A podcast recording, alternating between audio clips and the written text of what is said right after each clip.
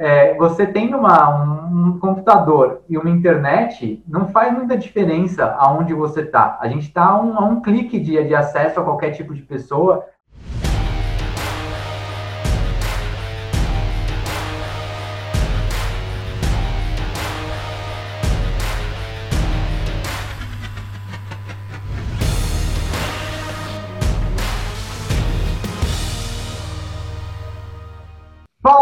Esse é o episódio 1 do GuandaCast, o podcast sobre tráfego pago, marketing digital e o que mais tiver de legal. Seja bem-vindo, seja bem-vindo, eu sou Rafael Guandalini, ou Guanda, pode me chamar pelo meu sobrenome também. Eu estou aqui com a Jéssica Mendes, que é minha sócia, e outras coisas mais, né, Jéssica?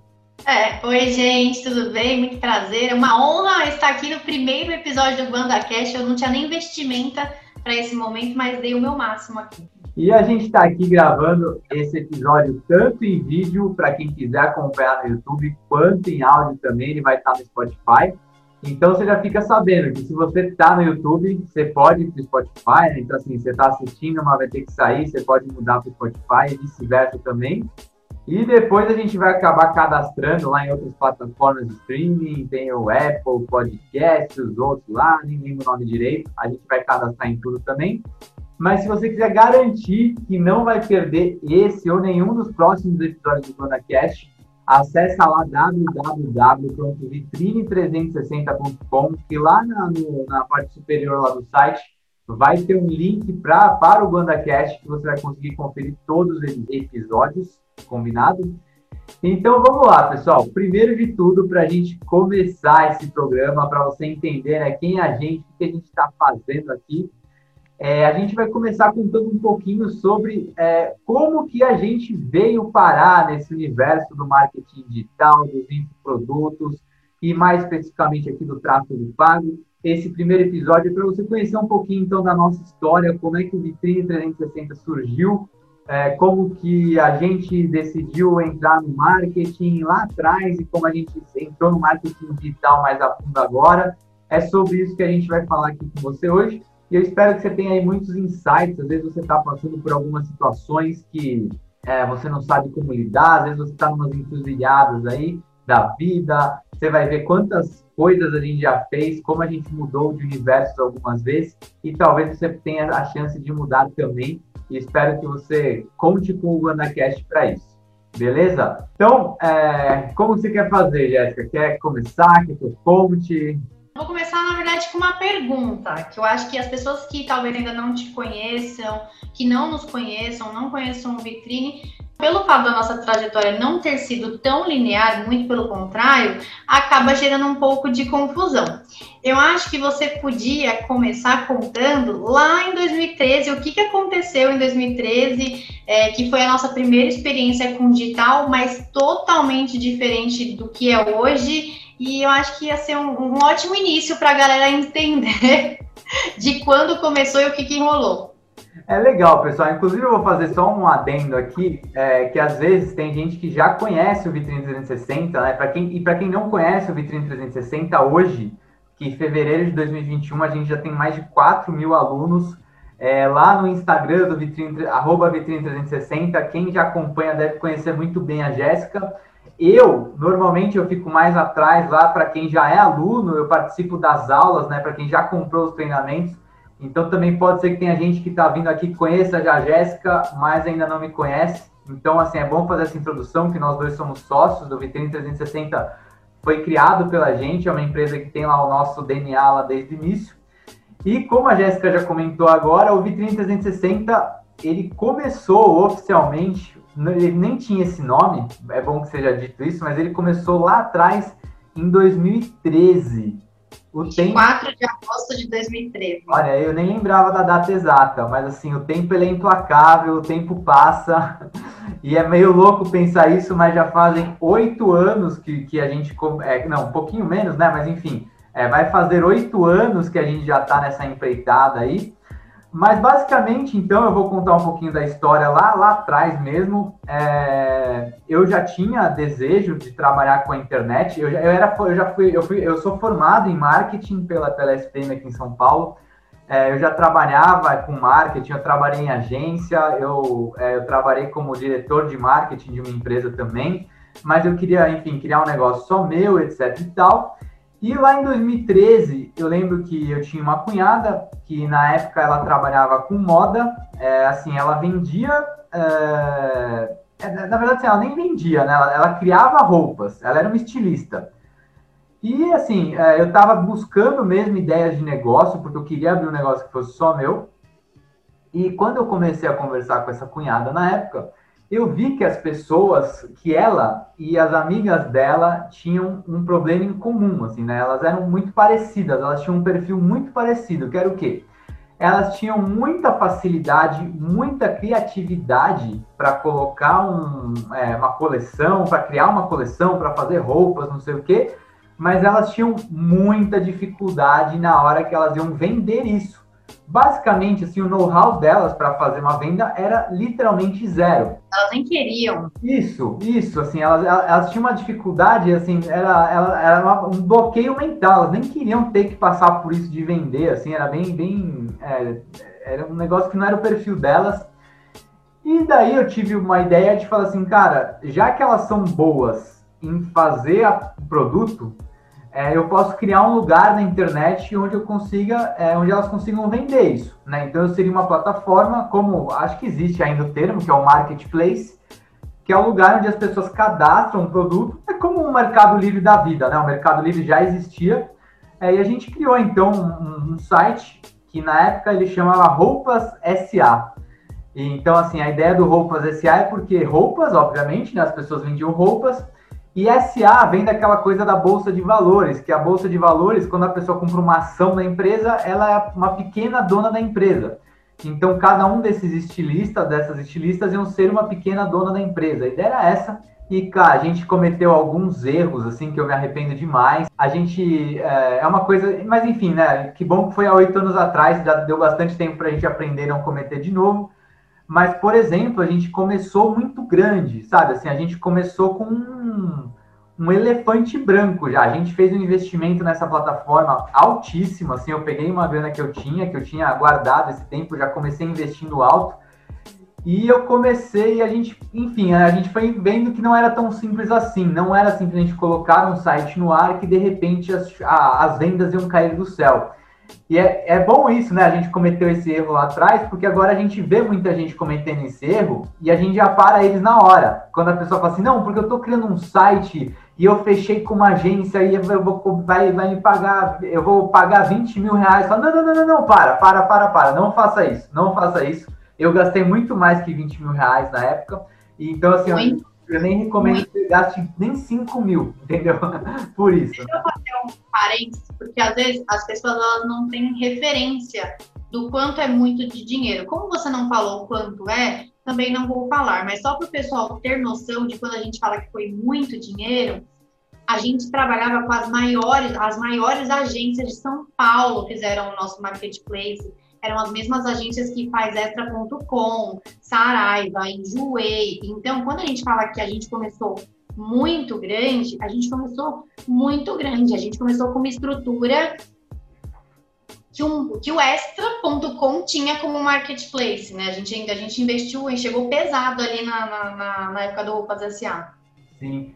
É, assim, eu, não, graças a Deus eu nem lembro tão exatamente assim, as planilhas a gente já, já, já, já sumiram, graças a Deus, a gente já conseguiu recuperar esse investimento por outras maneiras, enfim, mas assim, só para o site ir para o ar, a gente gastou mais de 100 mil reais, assim, só para ele ir para o ar, e teve muito mais depois disso. Mas enfim, é, tem uma frase lá do, do, Steve Jobs que ele fala assim, né, que a gente não consegue conectar os pontos olhando para frente, a gente só consegue é, conectar os pontos depois que a coisa acontece.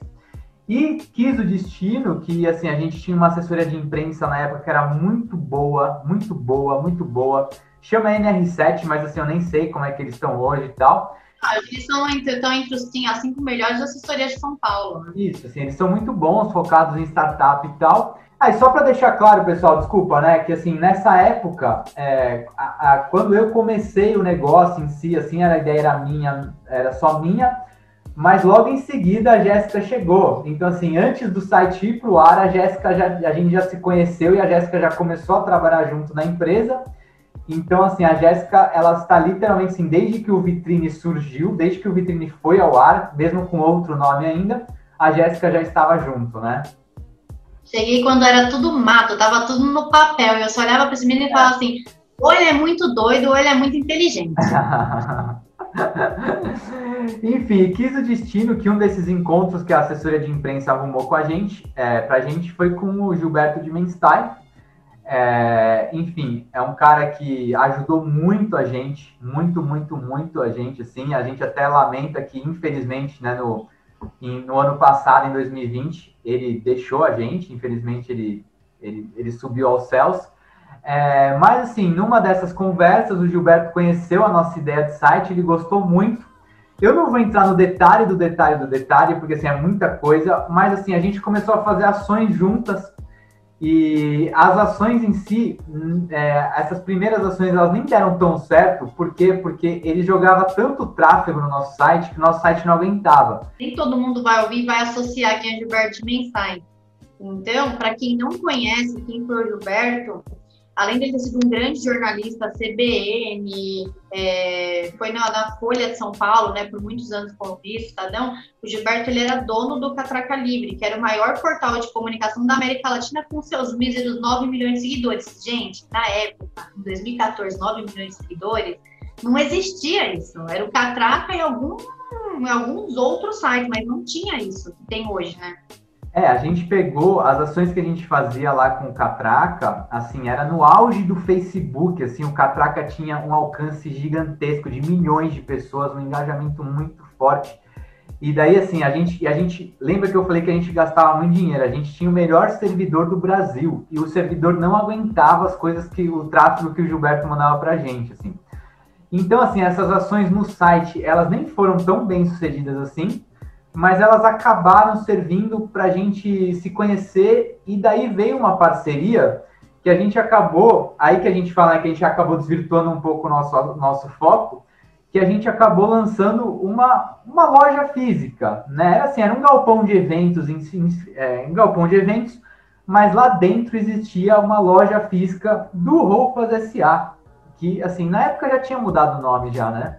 É, é, só falando lá dentro, porque ficou meio confuso como foi do marketplace pro, pro, pro mundo físico. Então vamos lá, a gente estava no mundo online, 100% digital, conhecemos o Gilberto, Gilberto com 30 milhões de ideia e nós agarrando tudo que ele falava, até que um dia ele convidou a gente para fazer um evento no escritório dele, que era uma galeria de arte na Vila Madalena. Nunca tínhamos feito evento, mas era o Gilberto. Como falava não aquele homem? Não existia essa possibilidade. A gente foi, fez, o evento foi muito legal, então o que, que foi esse evento? A gente convidou algumas estilistas que estavam no nosso marketplace para irem se apresentar ao vivo. Então, como se fosse um como se fosse não, foi um bazar com peças artesanais, enfim, deu muito certo. Um belo dia o Gilberto liga para mim para o Gilberto, para mim para o Rafa, pergunta se a gente pode ir até o escritório dele. Vamos até o escritório do Gilberto. O Gilberto pega uma chave, desce as escadas, você lembra disso? Desce as escadas do escritório dele, pula casas e abre um galpão gigante de 400 metros quadrados e fala assim: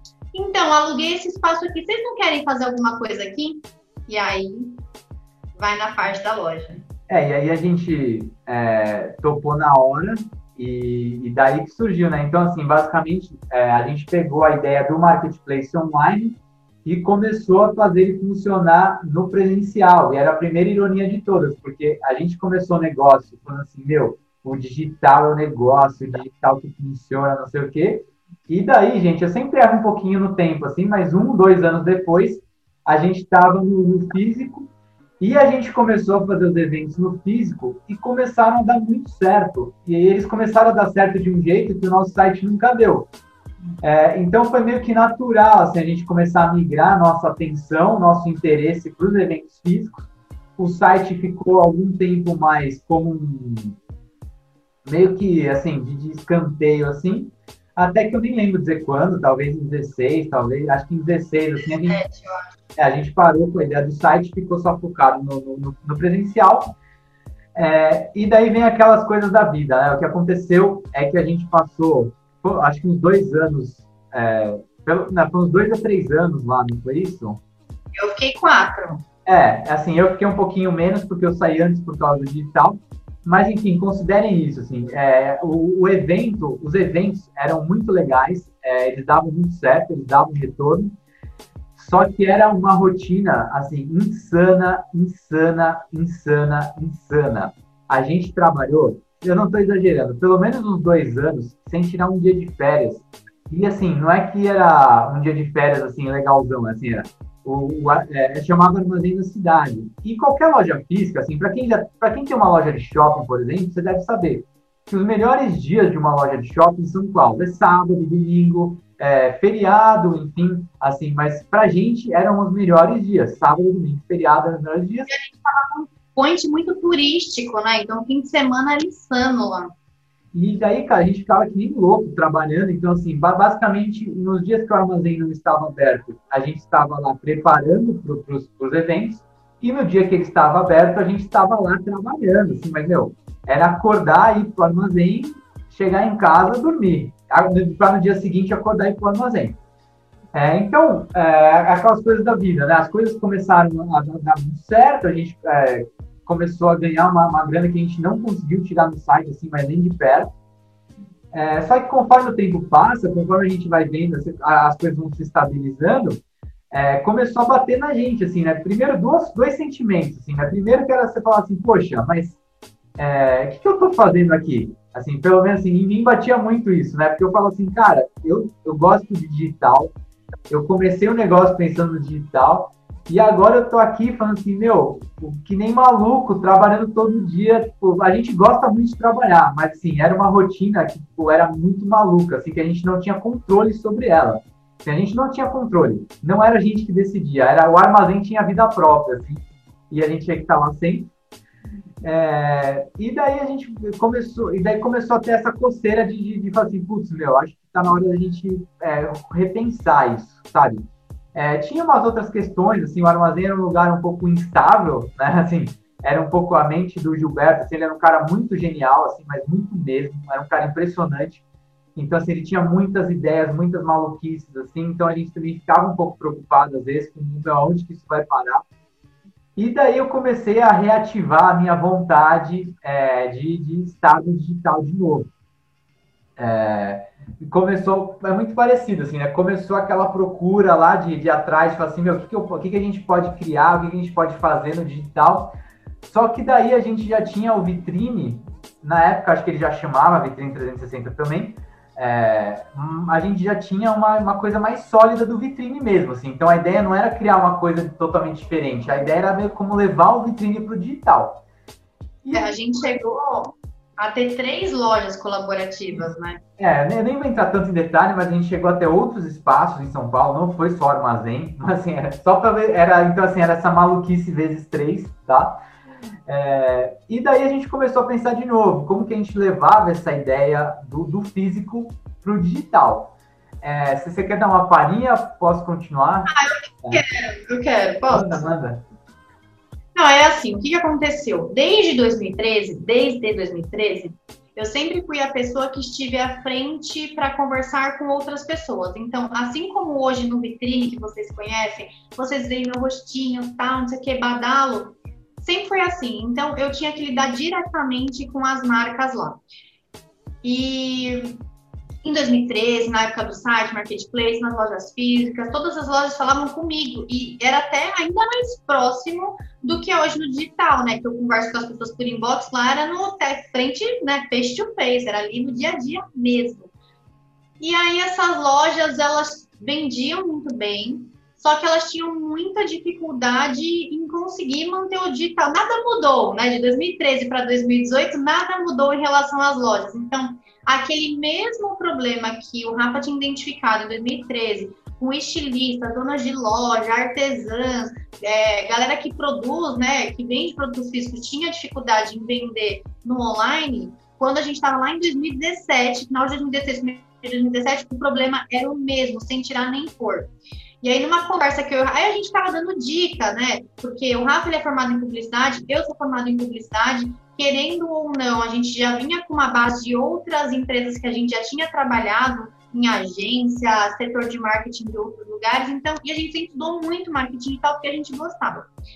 E a gente ajudava as pessoas dessas lojas, mas a gente ajudava porque a gente queria que elas fossem bem, é, é, bem no digital para que isso né, refletisse lá na loja física. Então eu pensava assim, não, se ela conseguir usar o Instagram dela para divulgar que ela tem um ponto físico, mais pessoas vão vir até a loja e vão comprar. E a gente começou a ficar dando dica assim. Até que chegou um momento que algumas lojas começaram a falar assim: nossa, Gé, aquela dica que você deu, aquilo que o Rafa falou, deu certo, eu consegui vender X, Y, Z. Eu falei, nossa, mas que legal, parabéns, né? Palminhas. Aí eu ia lá e contava pro Rafa. Aí passava um tempo, ah, eu contei aquela. Aí era assim, porque as lojas, é aquilo que eu falei, elas estavam presentes no dia a dia, então elas se conheciam. Então a loja A contava para a loja B o que a gente tinha falado que tinha dado certo, que contava para a loja C, contava para a loja D. E aí chegou no, de forma muito natural, num determinado momento, quando eu vi várias pessoas ficavam me procurando para saber o que, que eu tinha falado para Ana, para Maria, para Antônia, porque ela estava vendendo mais no Instagram. Só que eu, gente, eu não tenho essa mente perspicaz para negócio. Até que um dia o Rafa, até hoje, nada mudou também. Aí o Rafael falou assim: olha, aí tem um negócio, né? As pessoas estão ganhando com o que você está ensinando. Porque não é que eu dava uma dica igual respondi um stories. Gente, eu sentava na mesa ali com a pessoa e ficava, ó, horas, às vezes meia tarde, meio dia, e ficava pipipi, vovó, pipipi, vovó. E a Rafa falou assim: por que, que você não vende a hora, né? Por que, que a gente não começa a estruturar e começa de fato montar um negócio pensando em ajudar essa galera? É, tem um ponto também que assim uma coisa que a gente reparou é que essas marcas elas elas estavam que nem a gente, porque elas também ficavam que nem louco fazendo evento às vezes todo dia da semana. E a gente estava sempre no mesmo lugar, que inclusive é bem perto de casa. É assim, é, é 10 minutinhos de casa a gente está lá, mas tem marca que assim, hoje está em Santos, amanhã está em São Bernardo, na, na quinta-feira está no São Caetano. Nós fazemos cinco eventos por final de semana. É, às vezes, às vezes faz o mesmo é, faz mais de um evento no mesmo dia, que tem que separar a equipe. Então, se a gente estava achando que a nossa rotina era muito corrida, elas estavam pensando o mesmo. Elas também queriam ter algo que não precisasse depender de evento, porque é uma rotina maluca, é uma rotina insana mesmo. E incerta. Incerta, porque assim, é, cara, a gente tinha, tinha final de semana que a gente estourava de vender, mas, cara, um final de semana que choveu, o faturamento já cai drasticamente, assim, cai tipo quatro vezes, dependendo da chuva, dependendo do horário que chove. Então, assim, é uma coisa incerta. E é assim, quem a gente está aqui em 2021, quem presenciou 2020, né, viu o que aconteceu quando, quando as lojas fecham tal, né, como a gente precisa do online. Não mudou muito, a diferença é que o ano passado foi um pico de urgência para isso. É, e daí a gente começou, né? Como a gente já tinha o conhecimento em marketing, e por mais que a gente estivesse muito focado no, no, no físico, a gente tinha algumas referências do digital, a gente começou a estudar, puta, vamos, vamos ver o que a gente pode fazer, como que a gente pode fazer um programa, não sei o que, não sei o que lá. É, a gente fez, passou uns meses fazendo umas, uns erros, assim, umas besteiras que eu sempre falo para quem está no digital para não fazer. É, por exemplo, né, criar um produto sem você pensar, sem você estudar direito o que a sua persona quer, é, gravar um produto inteiro, mas depois na hora de vender ver que não é exatamente isso que a pessoa está procurando, etc e tal. E daí a gente falou assim, não, meu, se é pra gente entrar no digital, vamos entrar para valer. Daí até que a Jéssica comentou, eu saí lá da, do, do, evento físico um pouquinho, um pouco antes que ela, né? Um, acho que um pouco não, né? Pelo menos um ano antes. Dois anos. É, dois anos. E daí, assim, durante esse tempo eu fui fazer, é, eu comecei fazendo imersão de marketing digital. É, eu, eu, posso inclusive falar que a gente é muito grato a ele. A gente fez uma imersão com o Bruno Pinheiro lá em puta, cara, eu acho que foi. É, 2018. Não, não, foi novembro de 2017. Novembro de 2017. E daí, assim, a gente já saiu de lá cheio de ideia, assim, né? Eu lembro que, que eu voltei de lá, que o evento era em Campinas. E eu voltei para São Paulo já falando assim, Jéssica, meu, já tem a ideia aqui, cara, a gente vai dar consultoria para esse povo, não sei o quê. De novo, né, gente, fazendo a história ser curta, é, a gente já chegou, começou um programa de consultoria, começou a atender as pessoas, é, até que a gente começou a ter aquele problema bom de quem dá consultoria. Primeiro que era uma consultoria online, né? Então a gente já migrou quase que oficialmente para o digital, era tudo feito no, no Skype, o Zoom da vida lá naquela época já.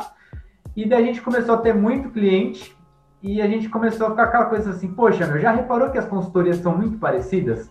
As pessoas têm sempre problemas muito parecidos? E isso foi a base para alguns meses depois, assim, né? Se a gente estava lá em, em janeiro, fevereiro, março, lá por abril ou maio, por aí de 2018, a gente lançou o Revoluciona Instagram. E agora, esse ano vai completar três anos e que já é o nosso principal, é o nosso principal programa, né, que a gente é uma, um programa que tem uma comunidade, um treinamento, aulas ao vivo. Eu não vou ficar entrando em detalhes aqui, porque não é o foco disso aqui. E que hoje, né, se eu falei lá de mais de 4 mil alunos, é, você sabe estimar? Acho que uns 80%. Não, hoje a gente tem 4.500 alunos no Revoluciona Instagram. Ah, são do Revoluciona, né? A gente tem alguns outros programas, treinamentos menores e tal, mas, meu, é muita, a grande maioria das pessoas está no Revoluciona Instagram mesmo. E desde então, lá desde 2018, a gente tem esse foco quase que absoluto no Revolução Instagram, onde a gente ensina as pessoas a venderem através do Instagram, é, com algumas coisas, né? Então, por exemplo, além do, do Revolução Instagram, a gente tem o nosso programa de mentoria, a gente tem esses treinamentos um pouco, é, mais, um pouco não, né? Bem mais simples, é, que estão abaixo do Revoluciona, mas é tudo um universo aí, tudo dentro desse, desse universo do Revoluciona Instagram, tá? Eu acho legal também complementar, porque assim, a gente veio do marketplace que atendia estilistas com produção 100% nacional, a gente foi para o mundo físico, onde a gente continuava a atender essa galera com produção 100% nacional, e quando a gente veio para o digital, a gente começou né, a receber demanda de quem vendia serviço. E foi aí que a gente entendeu que, de fato, pessoas que vendem produtos físicos e pessoas que vendem serviços têm exatamente as mesmas dúvidas, as mesmas dores, as mesmas dificuldades. Então, até, senão o pessoal pode achar que a gente só tem que vender produto, mas não. Hoje, inclusive, metade dessa quantidade de alunos que o Rafa comentou vem de serviço, dentista, médico, nutricionista, personal, é, trabalha com estética, maquiagem. Então, toda essa galera que vende produto, que vende serviço, conseguem ser atendidas dentro do Revolução do Instagram. É, e no fim, o que eu acho legal também é que, assim, a gente começou lá em 2013 é, interessados em ajudar um perfil de pessoas que tinha muito talento, é, que era muito caprichoso nos seus produtos, mas tinha dificuldade de vender, de vender na internet. E hoje, basicamente, né, depois de oito anos, depois de é o terceiro modelo de negócio, mas a gente continua ajudando essas pessoas. Agora, que nem a Jéssica falou, a gente não atende só quem vende produto, a gente atende quem vende serviço, mas é o mesmo perfil. São pessoas talentosas que têm, que, meu, que podem é, ajudar muitas outras pessoas, mas que porque não, por não saberem como se portar, como se promover na internet, elas acabam tendo esse tipo de dificuldade, né? E, e é exatamente é, assim, que ajuda. O que eu vejo é que a gente acaba fazendo um papel que, na minha visão, tá, gente, a faculdade deveria fazer ou cursos profissionalizantes, porque a pessoa, é, mesmo que ela tenha estudado numa escola pública, né, numa faculdade, numa faculdade pública ou privada, a gente tem um investimento alto. A minha formação, ela teve um investimento muito alto, do Rafael ainda mais alto do que o meu, e a gente não aprende a vender, né? Então, eu vejo que, que esse gap que existe, essa dificuldade que existe, é pela falta de conhecimento e preparo. Então, Vamos pegar a pessoa, ela vai lá e faz moda. Ela vai aprender a costurar, fazer croquis, fazer medida, tecido, mas ela não vai aprender a gerir uma loja, ela vai aprender a vender, ela não vai aprender a exportar na internet. Assim como isso vai acontecer com a pessoa que fizer medicina, ela vai passar lá sete anos estudando, mas em nenhum momento vão ensinar ela a abrir um consultório próprio, a captar cliente, a se divulgar. Então a gente acaba entrando no mercado meio que até nós que fizemos publicidade, a gente não aprende. Lá dentro da faculdade de publicidade, você não aprende a se vender, você não aprende a montar um currículo, você não aprende a ser empreendedor. Você só vai aprender isso na raça. E raça é uma coisa que a gente tem, né, Rafa? Depois de oito anos, experiência aqui é o que não falta. E a gente entra para suprir essa necessidade que vocês precisam na hora de virarem empreendedores e empreendedoras para vender os produtos e serviços de vocês. É, porque de nada adianta, por exemplo, né? A gente tem muito aluno, aluna psicóloga, nutricionista, e eles, elas falam pra gente, né? Falam assim, poxa, tipo, eu aprendi a atender uma pessoa. só que eu preciso de pessoas, senão não vou atender ninguém. E isso a faculdade não ensina. É por isso que, que elas procuram também o vitrine. Mas enfim, já que a gente hoje né, já falou bastante de como a gente chegou até aqui, é, como vou perguntar assim, quais, quais, são as mudanças que você vê assim, você comparado com a vida que você tinha lá, maluquice, sete dias por semana, assim, quais são as vantagens que você vê hoje é, de estar tá focada num negócio digital, assim, que basicamente, gente, só para vocês entenderem, eu e a Jéssica a gente faz home office e hoje basicamente 99% das nossas reuniões também são online assim, a gente de fato tem muito, às vezes, é ainda mais por causa da pandemia, né? Então acelerou isso ainda, mas assim, é muito raro a gente ter algum encontro profissional presencial com algum parceiro ou com, com, com qualquer tipo de pessoa. Quais seriam as vantagens que você vê hoje, se comparado a quando a gente tinha aquela loja lá e aquela maluquice que era?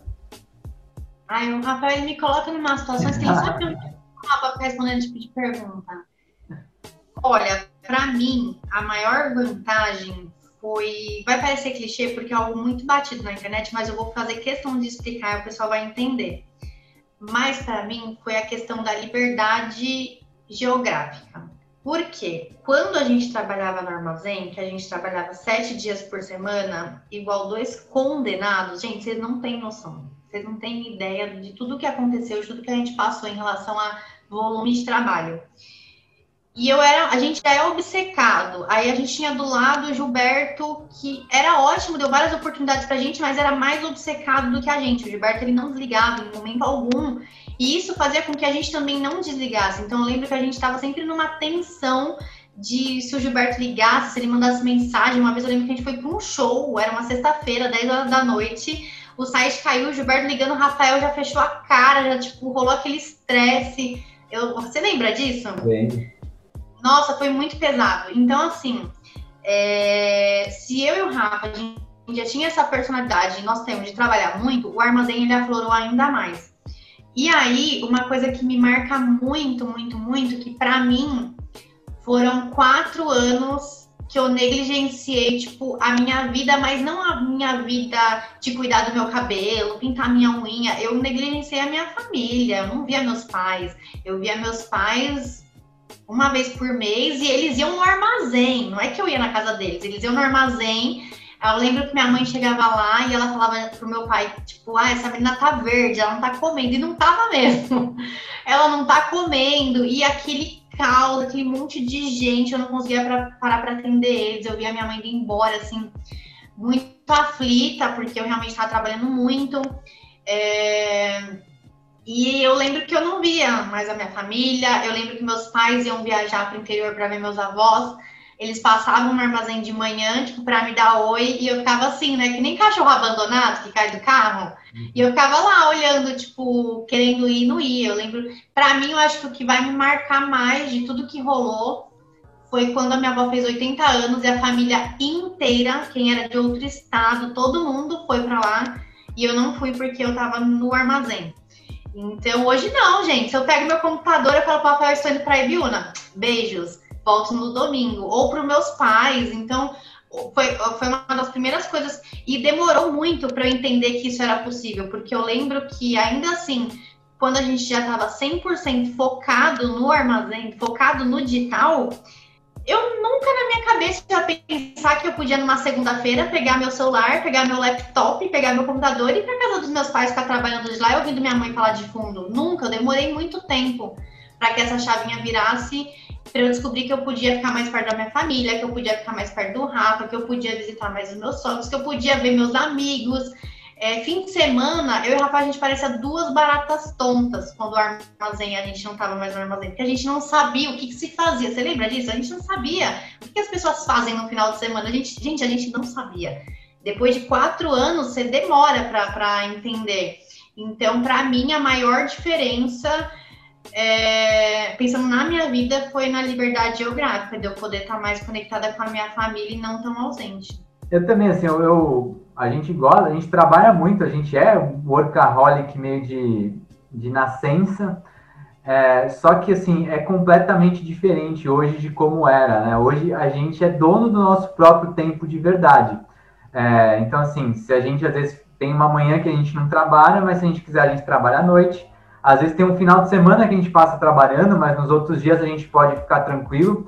Tem isso que a Jéssica falou, que é uma vantagem muito grande, assim, é um negócio absurdo que é, você tendo uma, um, computador e uma internet, não faz muita diferença aonde você está. A gente está a, um, a um, clique de, de, acesso a qualquer tipo de pessoa, a qualquer pessoa é, profissional, aluno, é, um grupo de mentoria, qualquer coisa. Assim, a gente só precisa de um computador e de uma internet, isso faz bastante diferença mesmo.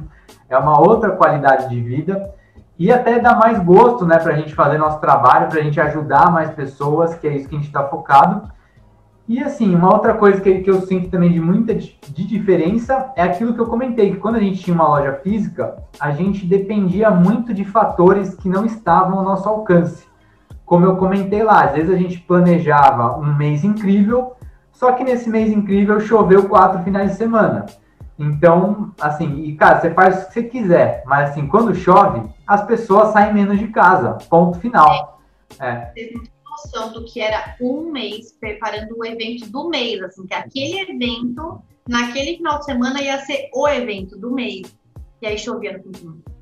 É, então assim, é, para quem vivenciou, né, para quem tinha um negócio físico em 2020, é, é, basicamente o que aconteceu em 2020 por causa da, da quarentena, do coronavírus, etc e tal. De um dia para o outro, o seu negócio não pode abrir e você tem que se virar nos 30 para fazer aquilo dar, dar, é, dar resultado, dar dinheiro, não quebrar, etc e tal. Assim, então era, a gente tinha essa, essas mini experiências é, e, e, eram coisas que fugiam do nosso controle. É, hoje, uma outra vantagem muito grande que a gente tem no digital é que as coisas também estão muito mais no nosso controle e isso tem a ver também com a parte do tráfego pago, dos anúncios online, que vai ser um tema que a gente vai bater muito na tecla aqui no WandaCast. Como hoje a gente começou a falar, já não parou, já falou bastante aqui, acho que foi muito legal para entender como que a gente veio parar até aqui, a história do Vitrine 360 resumida, sabe aqueles negócios, conte a sua história em meia hora, a gente tentou contar aqui em meia hora, foi como a gente chegou aqui. No episódio 2 do WandaCast, a gente vai falar para vocês como que foi a nossa experiência é, com tráfego pago, né? Quando a gente entrou no digital, teve várias coisas que a gente, por mais que a gente entenda de marketing, teve várias coisas do digital que a gente foi se familiarizando e foi aprendendo. E eu acho que a principal delas que mudou o nosso jogo foi o tráfego pago. Então a gente vai contar como é que foram as nossas experiências com tráfego pago antes da gente começar a fazer, o que, que a gente tentou e não deu certo, é, o que, que a gente não recomenda de jeito nenhum que você faça? Qual que é o caminho que a gente recomenda que você faça? E se você gostou do nosso episódio 1, deixa aqui seu like se você está no YouTube, comenta aqui embaixo, aqui no YouTube também, que vai ser um prazer te responder. Se você está lá no Spotify ou numa outra plataforma, se inscreve no canal do WandaCast, vai ser um prazer também. É, quando você se inscreve, você é notificado dos próximos episódios, daí você fica sabendo quando vai sair. Se, eu ainda não comentei, mas o GuandaCast vai ser publicado todas as quartas-feiras, tá bom? Provavelmente lá pelas 7 da noite, 8 da noite. Eu ainda vou deixar isso certinho aqui para vocês, eu aviso no nosso próximo episódio. E então a gente vai ficando por aqui nesse episódio 1. Foi um prazer contar um pouquinho aqui da nossa história para vocês. E a gente se vê na próxima, né, Jéssica? Sim, gente, foi um prazer inenarrável. Agradeço imensamente o convite de participar. E é isso, a gente se encontra no próximo WandaCast. Valeu, pessoal. Um abraço e até a próxima semana. Tchau, tchau. Beijo, gente.